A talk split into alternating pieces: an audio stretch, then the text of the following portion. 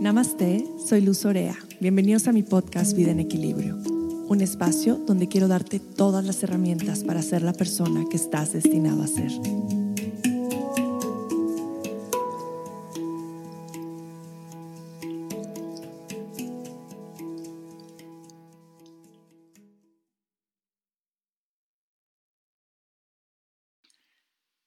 Namaste, bienvenidos a un episodio más de Vida en Equilibrio. Los extrañé. Una semana sin sacar podcast. Estas semanas han sido algo completamente diferente. Eh, hay momentos en los que me da tiempo de grabar como varios podcasts y tener como para uno o dos meses, que está increíble, porque ya los tengo programados y hay otros momentos como ahora, que diciembre me di mi chance de súper descansar y que ahora abrí Magic Mama y estoy ahí metida todo el día muy feliz, cocinando, mejorando recetas, hablando con la gente. En verdad me emociona mucho. Siento, siento como que también es una parte de mi vocación este tema de cocinar y de estar al servicio de los demás desde el ámbito de los alimentos, la alimentación consciente y, bueno, obviamente la ayurveda. En fin, la semana pasada fue la segunda semana de apertura y pues bueno, me la he pasado ahí metida día y tarde. Ha sido bien lindo eh, y a la vez pues mi energía está enfocada ahí, mi energía está enfocada en que eh, en que sea como, como yo lo estoy pensando. Y la única manera de hacerlo es pues estar ahí, involucrarte por completo. Creo que es la mejor manera de hacer las cosas. Pero bueno, al final, hoy estoy aquí de vuelta con ustedes, muy contenta con un tema, eh, con un tema que creo que a todos nos interesa y a todos nos va a dar mucho que pensar y mucho que trabajar, porque es algo Em, que estamos experimentando en nuestro día a día. Y quiero hablar acerca de las expectativas, todo lo que tiene que ver con las expectativas y por qué realmente nuestra vida en la, en la mayoría de los momentos está basada en expectativas hacia nosotros, hacia los demás, hacia cómo deberían de ser las cosas. Y quiero empezar un poquito desde mi historia personal la conocen bastante bien. Creo que los que han escuchado los podcasts de pronto me conocen mejor que muchas personas que conozco. Y pudieron ver un poquito de mi historia, les conté como siempre fui diferente. Y la verdad es que desde chiquita me volví una experta en romper las expectativas de los demás. Eh, también medio necia, ¿no? Porque tú me dices azul y lo hago rosa. Pero bueno, siempre he actuado de acuerdo a lo que me resuene, de acuerdo a lo que yo creo que está bien para mí, para mis valores, para lo que yo siento que, que, es, lo correcto. En fin, desde chica como estudié algo diferente, como me vestía distinto, como me fui a la India, como tuve una hija a los 24 años, como pues todo lo empecé a hacer fuera del molde de lo que la sociedad te dice que debe ser o lo que tu familia piensa que debes hacer. La verdad es que tuve mucha fortuna con mis papás porque nunca fueron personas que, que nos limitaran en ese aspecto. Creo que la verdad, como lo he platicado antes, nos dejaron ser y hacer lo que nosotros deseábamos. Y bueno, en cierto momento creo que como cualquier papá tiene ciertas expectativas que debes de trabajar, ¿no? Por ejemplo, la expectativa de que tus hijos acaben la carrera, que tus hijos se casen, que tengan hijos, o estoy diciendo como expectativas generales, o que tus hijos sean buenos en el fútbol y sean unos goleadores, o que tu hija sea una gran gimnasta. No, nos vamos creando estas expectativas y también desde niños tal vez estuvimos expuestos a estas expectativas desde nuestros padres. La verdad es que en mi caso no fue así. En algunas cosas normales que siento que yo en este momento de mi vida también estoy creando ese tipo de expectativas, pero bueno, al final es que siempre las rompí. Y pues, ¿qué, qué, qué hablando de las expectativas a profundidad? ¿Qué son las expectativas? Pues es el esperar algo de alguien o de algo. del mismo momento presente puede ser. Esperar algo de los demás que cuando no sucede nos enojamos o molestamos o decepcionamos. ¿Por qué? Porque estamos realmente chocando dos realidades entre lo que realmente es y en lo que yo espero. Espero en mi ilusión que alguien actúe como a mí me gustaría y si eso no sucede entonces me frustro. Les voy a dar un ejemplo muy típico de lo que a mí me pasa. Yo he trabajado mucho con las expectativas personales, las mías que yo me voy poniendo con los demás. Y entonces para mí, cuando empecé como en todo este camino espiritual y de yoga y de ayurveda y de alimentación, pues me generaba muchas expectativas de los demás, ¿no? Me gustaba pensar que las personas eran de cierta forma. De nuevo, aclaro, esa era mi ilusión. Entonces, cuando una persona que yo pensaba que estaba en el mismo camino que yo, decía algo o hacía algo que para mí no era correcto, no estaba en, la escala de valores que yo pensaba, entonces me frustraba y, y, pensaba adentro de mí, obvio pensaba dentro de mí, no puedo creer que esta persona esté diciendo esto, no puedo creer que esta persona actúe de esta manera. Y de pronto, después de mucho tiempo, me empecé a dar cuenta que pues lo que estaba haciendo era que estaba juzgando, que realmente estaba justificando mi propia expectativa y no tenía nada que ver con la otra persona. Eh, al final, pues las personas actúan desde, desde su verdad, no están actuando para cubrir las expectativas de nadie más, aunque a veces sí lo llegamos a hacer. Pero creo que ahí está el gran problema, es el empezar a juzgar una actitud o un comportamiento de los demás porque no es como nosotros esperamos que sea. Creo que empezando por esta expectativa general en la que todos hemos caído, es empezar a darnos cuenta de que el juicio no es realmente la manera amorosa de tratar a los demás, que cada quien está caminando su propio camino, eh, que no debemos de pensar lo peor de otro porque se equivocó, porque dijo algo que a nosotros no nos parece o que para nosotros no está bien. Creo que la mayoría de las personas merecen ese beneficio de la duda, eh, ese pequeño beneficio de decir, ok, metiste la pata, te equivocaste, dijiste algo que tal vez no sentías, como nosotros nos ha pasado, y poder tal vez hablar con esta persona desde el lado compasivo, y amoroso, siempre, siempre, siempre del lado amoroso. Si no vamos a hablar con amor, mejor no hay que hablar. Eh, pero siento que este es como el primer acercamiento a esto, ¿no? ¿Cómo puedo hablar desde el lado amoroso? ¿Cómo puedo aprender a no juzgar las acciones de los demás? ¿Cómo poder ver que las personas cometen errores como nosotros lo hemos hecho, como nosotros hemos llegado a decir eh, cosas que no, que no sentimos en ese momento o que tal vez no estaban muy alineadas y realmente enfocarnos en que cada quien estamos en nuestro camino. Cada quien, eh, cada uno de nosotros estamos caminando nuestro propio camino y no hay nada malo dentro del todo, dentro de nuestro propio juicio. Creo que siempre hay algo más. Creo que siempre podemos ver las cosas con muchísimo más amor y con muchísima más compasión por los demás. Y creo que aquí es donde se aplica la compasión por completo. Cuando somos compasivos, cuando empezamos a traer la compasión como una parte esencial de nuestra vida, vamos quitando las expectativas de los demás. Porque tener expectativas no es ser compasivo. Les voy a dar como expectativas personales. Por ejemplo, a mí me encanta festejar los cumpleaños.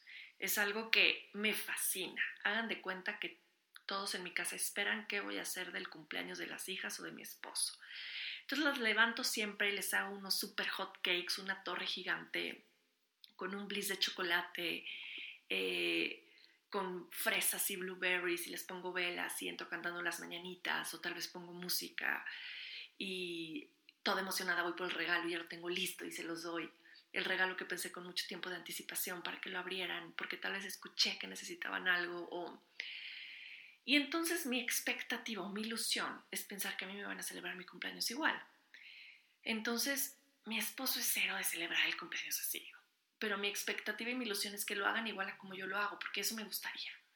Entonces obviamente llega mi cumpleaños y pues en la mañana no, no es que tenga ningún pastel de cuatro pisos, ni los super hot cakes, ni el regalo, ¿no?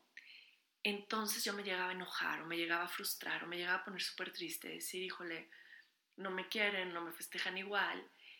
Y esto fue por varios años hasta que entendí de, hey, no, cada quien tiene su historia, cada quien tiene la manera de mostrar amor, cada quien demuestra las cosas diferente. No quiere decir que no te quieran, no quiere decir que no se acuerdan de tu cumpleaños, no quiere decir que no te quieren celebrar. Quiere decir que lo hacen de una manera distinta. No, yo siempre pienso, es que ¿por qué no escuchó mi esposo que yo quiero esta cosa que me gustaría tener, que he mencionado en, en muchos momentos? Y el día de mi cumpleaños me pregunta, ¿qué quieres que te regale? Y para mí es como que poca, no me ponen atención, ¿no? hasta que entendí que no es así, hasta que ahora me da gusto que me pregunten, ¿qué quieres que te regale? Y tal, les digo, nada, hay que pasar un tiempo juntos, o este cuenco que me ha gustado desde hace mucho tiempo, no sé. Y, y lo aprendí de una manera diferente. No sé si ustedes han leído este libro que se llama Los cuatro lenguajes del amor. Se los recomiendo muchísimo porque justamente habla un poco y te ayuda a trabajar mucho las expectativas de pareja, que creo que de pronto son las expectativas que más nos causan sufrimiento. Y en este libro habla de cómo hay estos cuatro diferentes lenguajes del amor, cómo cada persona necesita una manera distinta eh, de comunicación con la pareja. Por ejemplo, hay algunas personas que se sienten amadas con los regalos materiales, hay algunas personas que se sienten amadas con el contacto físico, o con el decir qué bonito te ves o gracias por esto, con el agradecimiento y cada uno tenemos diferentes formas y cuando entendemos la manera de comunicarnos con la otra persona, pues nuestra relación mejora muchísimo. Entonces, bueno, es algo que yo he estado trabajando también con mi pareja y, y es algo que les recomiendo muchísimo hacer porque a mí me ha ayudado mucho a entender cómo a él le gusta que yo le comunique mi amor y yo le he sabido explicar de alguna manera cómo a mí me gusta que me demuestre su amor. Entonces es algo muy bonito porque habla de estas maneras de comunicarse. Pero al final, pues aquí viene este claro ejemplo que les mencioné sobre las expectativas de pareja. Al final ahora, pues ya es algo que dejé de ver, que dejé de juzgar, que dejé de, de resentir como algo personal o como si los demás no lo quisieran. Mi hija Valentina se está volviendo igual para celebrar que yo, le celebra a todos. La señora que nos ayuda en la casa de su cumpleaños y Valentina se despierta a las 5 de la mañana a hacerle los hot cakes, a ponerle todo, ¿no? Porque también para ella es una forma de mostrar amor el hacerlo así. Entonces está muy lindo. Pero bueno, al final esta es una de las formas, esta es una de las maneras en las que pues podemos romper un poco de esta ilusión y trabajar también en en estas expectativas que de pronto pues nos pueden generar eh, pues este duelo, este duelo o, este, o esta falsa expectativa. Y la otra forma en la que nosotros nos generamos expectativas es como papás. Y ustedes tal vez en este momento se acuerdan de las expectativas de sus papás con ustedes o de las expectativas si son papás que están teniendo en este momento con sus hijos. Y otro ejemplo personal es las expectativas que yo tuve por un momento con mi hija Valentina. Para mí, el, arte y el baile no fue algo que, nos, que nuestros papás nos acercaron desde pequeños, ni la música. Mis papás, pues como les he platicado, fueron de política. De hecho, voy a hacer un podcast con mi mamá próximamente que van a amar. Eh, mucho del deporte, mi papá era muy deportista, entonces mucho nos inculcó el deporte, a mí me encantaba, pues siempre quise bailar, siempre quise bailar ballet, para mí el baile hasta la fecha es algo que quiero aprender a hacer como muy bien y creo que el yoga me ayudó a, a conectar con esta parte del movimiento y la danza que siempre quise. Pero obviamente tuve una hija mujer y para mí fue como, tiene que bailar ballet. Entonces cuando Valentina nació, desde la panza le ponía Mozart y música clásica y desde que nació bailaba y se ponía tutús y bailaba por toda la casa y entró al ballet a los tres años y lloraba de pronto porque no quería ir. Yo le decía que sí tenía que ir a ballet y siguió en ballet y a los que fueron a los ocho años se ganó una beca en el ballet ruso cuando nos regresamos a, vivir a Puebla y la metí al ballet y yo estaba feliz porque tenía la beca y ya iba a empezar la carrera de ballet, bueno, de baile, de, de de baile clásico que duraba ocho años, hasta que de pronto me di cuenta que pues no era lo que más le gustaba el ballet clásico, que ella quería hacer danza contemporánea o hip hop o jazz, movimientos mucho más libres. Y entonces yo batallaba con ella decirle, mi amor, pero es que esta es la base de todos los bailes, de toda la danza.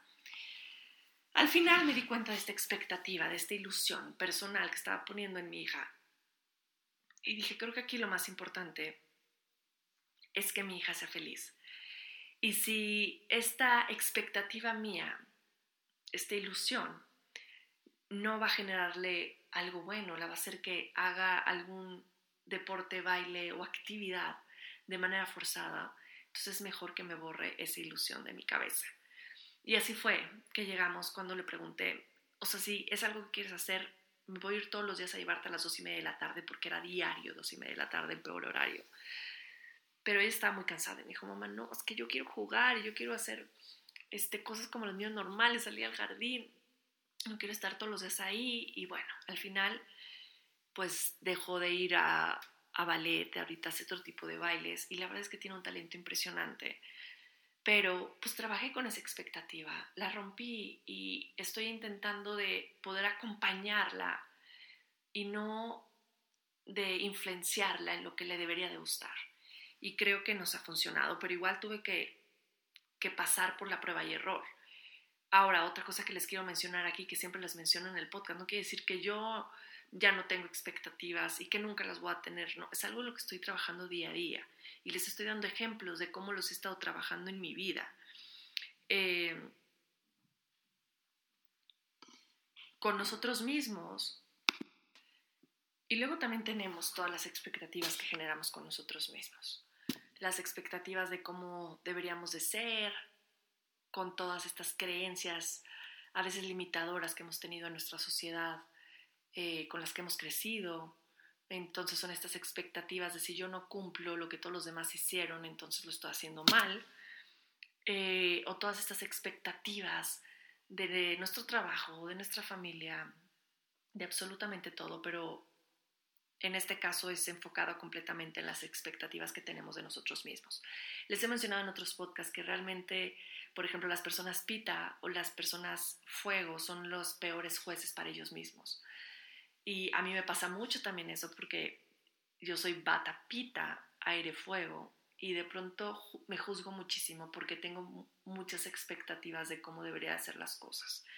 Entonces, hay veces en las que hasta no puedo dormir porque estoy pensando en que no lo hice bien o que lo debí de haber hecho mejor o que no cumplí con las expectativas como los debí de haber hecho como esperaban de mí eh, no, tal vez hice algún evento, si tuve que el aniversario de Dama, que si no es que me pongo a pensar, hijo, le faltó esto, o no, lo hice, o lo hubiera hecho de esta manera, o por qué di esto, hubiera dado otra cosa.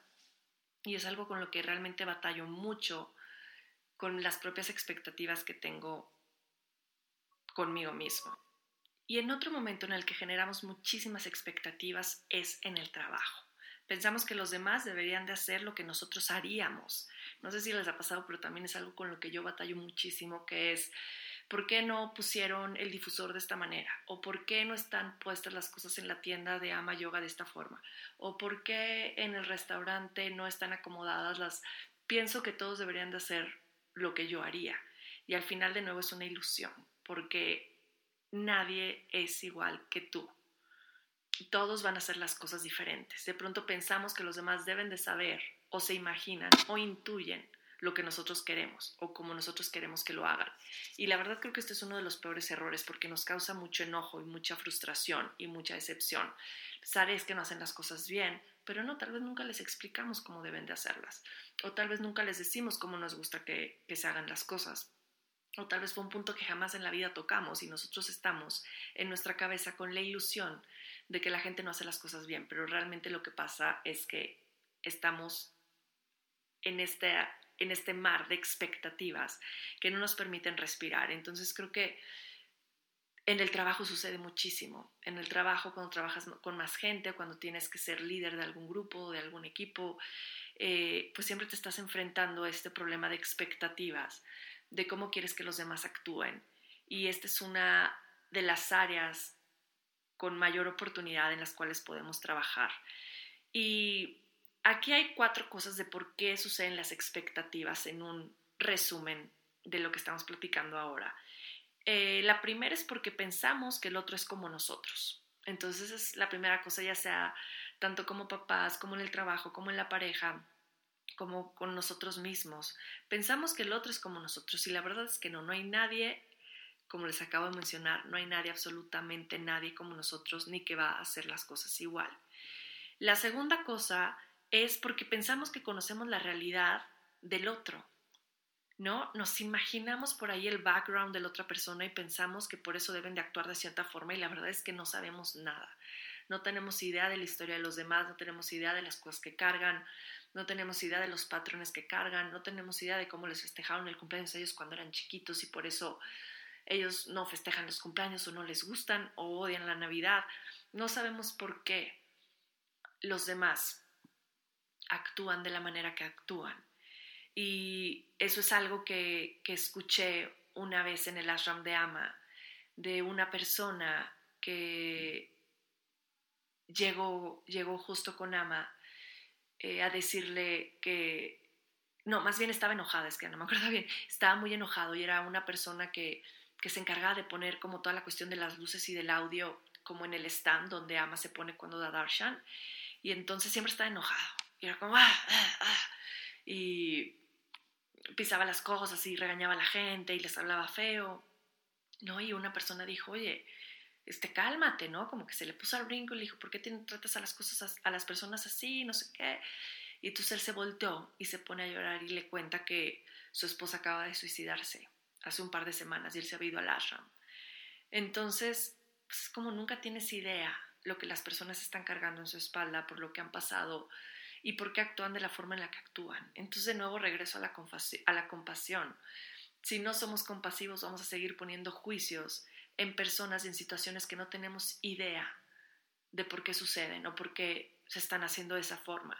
Entonces nunca generes ninguna conclusión, nunca pienses ni asegures, ni te creas ni te crees una verdad de por qué las personas actúan de cierta persona, porque te prometo, no tenemos idea por qué las personas actúan de cierta manera que tal vez para nosotros no nos parece lo correcto. Siempre ser compasivo, siempre pensar en mi hija ahora tiene como mi hija grande, una niña que la molesta mucho en la escuela y siempre le digo yo, pues sé compasiva con ella, no sabes lo que está viviendo en su casa, no sabes lo que, lo que hay atrás de su historia familiar. Al final, obviamente, claro, no te dejes y defiéndete y pon límites, pero también sé compasiva y, siempre sé amorosa y no tienes que poner límites gritándole a otra persona, no tienes que poner límites pegando, puedes poner límites de una manera amorosa y es posible, siempre, siempre que podamos hacerlo con amor. Y el tercero es que creemos y peor, y peor que eso, exigimos que el otro sea perfecto. Exigimos que la otra persona sea perfecto y esto es imposible. Y es imposible por el simple hecho que nosotros tampoco somos perfectos y que nosotros no actuamos tampoco de una manera perfecta con los demás y también estamos cometiendo, cometiendo errores todo el tiempo. Y en el cuarto tenemos porque ponemos etiquetas, prejuzgamos el comportamiento de los demás y nos decepcionamos. Entonces este es como mi cuarto consejo, es no pongas etiquetas a nada y a nadie. Olvídate las etiquetas, es como cuando meditamos, que cuando empezamos a meditar en clases, por ejemplo, yo les digo, no le pongas etiquetas a tus pensamientos, solo déjalos que pasen, no los etiquetes como esto es bueno, esto malo, o luz porque estás pensando esto, solamente deja que pasen. Y pasa lo mismo con lo que va sucediendo día a día y cómo nos relacionamos. No pongas etiquetas, no pongas etiquetas a la gente. De esta persona es una gruñona, esta persona es una grosera, esta persona, no pongas etiquetas porque de nuevo, no no son perfectos, no sabemos qué está pasando en su vida en este momento y pues no debemos decepcionarnos por el comportamiento de los demás, porque de lo único que tú eres responsable es de lo que está sucediendo adentro de ti, de cómo actúas con los demás y cómo percibes lo que va sucediendo alrededor de ti. Si tú te enganchas en comportamientos de los demás, entonces estás perdiendo. Si tú te enojas porque los demás no hacen las cosas como tú quieres, entonces tú estás perdiendo y realmente no estás ayudando a los otros. Estás entrando en este vicio de expectativas y de ilusiones que nos causan muchísimo sufrimiento, que nos traen muchísima decepción y que también en algún o en ciertos momentos nos crean tristeza. Eh, cada vez que tengas como una expectativa, recuerda que de quien esperas las cosas no es perfecto. Y esto a mí me sirve muchísimo. Cada vez que empiezo a pensar, ay, ojalá que no, o debería de ser. Es como, recuerdo como estos cuatro puntos. La otra persona no es como yo, no conozco nada de la realidad de la otra persona, no sé qué está cargando. La otra persona no es perfecta y no voy a poner etiquetas o no voy a prejuzgar. Entonces estos son los cuatro puntos por los que puedo ir cada vez que empiezo a toparme con estas expectativas que me voy creando. Y de esta manera voy a vivir más feliz, de esta manera no voy a estar batallando con la desilusión constante, de esta manera voy a aprender a traer más compasión conmigo mismo, con mis relaciones, con todas las personas con las que todo el día estoy relacionándome y con todas las áreas de mi vida que son importantes, porque al final no puedo aislar y no puedo ser solo compasivo con las personas con las que trabajo, pero no con mi familia, no puedo ser solo compasivo conmigo mismo, pero no con los demás. Acuérdate que todo es integral y todo es parte de tu vida y todo tiene que ver con todo. Entonces, olvídate las expectativas, dile adiós a las expectativas. Vive libre, porque realmente vivir sin expectativas es vivir en libertad. Cuando vivo con expectativas estoy atado a algo, estoy prisionero de algo, estoy prisionero de una realidad que no existe. Y creo que la mayoría de nosotros queremos vivir en esta libertad y en esta ligereza, porque pasa lo mismo, cuando vivo en las expectativas, cuando vivo en el juicio, me pesa, me pesa, me pesa, porque todo el tiempo estoy pensando en eso y le doy mil vueltas y sigo juzgando y sigo etiquetando. Y entonces no estoy viviendo en el presente, estoy viviendo en algo que ya no existe porque ya pasó y lo que ya pasó ya no es parte de tu realidad. Apenas leí en un libro algo muy bonito, en uno de mis libros favoritos, que se llama The Law of Divine Compensation, la ley de la divina compensación de Marianne Williamson, y dice que todo lo malo que ha pasado en tu vida es una ilusión. Que te olvides de eso. Todo lo malo que ha pasado en tu vida es una ilusión. Solo lo bueno existe. Entonces, todo este tema de ve a terapia 50.000 años, no quiero decir que la terapia no es buena, sí es buena, sí funciona. Es más, todos en algún momento de nuestra vida deberíamos ir a terapia. Pero lo que quiero decir es de pronto nos, nos clavamos tanto en el pasado que no vivimos en nuestro presente. Entonces, por supuesto que a todos nos han pasado cosas malas, pero seguir anclados en el pasado no nos permite vivir en felicidad en el presente. Y esto tiene que ver también mucho con las expectativas. Todo lo que ha pasado es parte del pasado, es parte de mi ilusión y lo único que tengo real es este momento. Y las personas me van a recordar por cómo fui con ellos. Entonces, ¿cómo estás haciendo con los demás? ¿Cómo te estás relacionando? ¿Qué tan, ¿Qué tan compasivo estás siendo en este momento de tu vida? Pues es lo más importante. Los invito a escuchar el podcast de La Compasión también, que Empatía y Compasión, que es un podcast súper bonito para entender un poco más a profundidad el tema de la compasión, pero al final todo tiene que ver con la compasión y con el amor.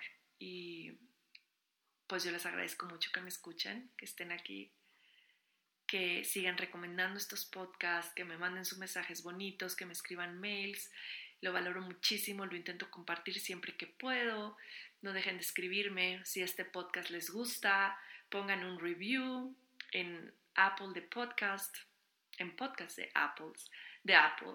Eh, pongan unas estrellitas, pongan un comentario bonito, recomiéndenlo pueden sacarle una foto, compartirlo en sus historias. Yo también lo voy a compartir. Y los invito a seguirme en mis redes, en Instagram, Green Healthy Mama, eh, y Vida en Equilibrio también en Instagram, donde voy poniendo cada episodio de este maravilloso podcast que hago con muchísimo amor para ustedes. Les mando un abrazo, todas las bendiciones, todo el amor. Satnam.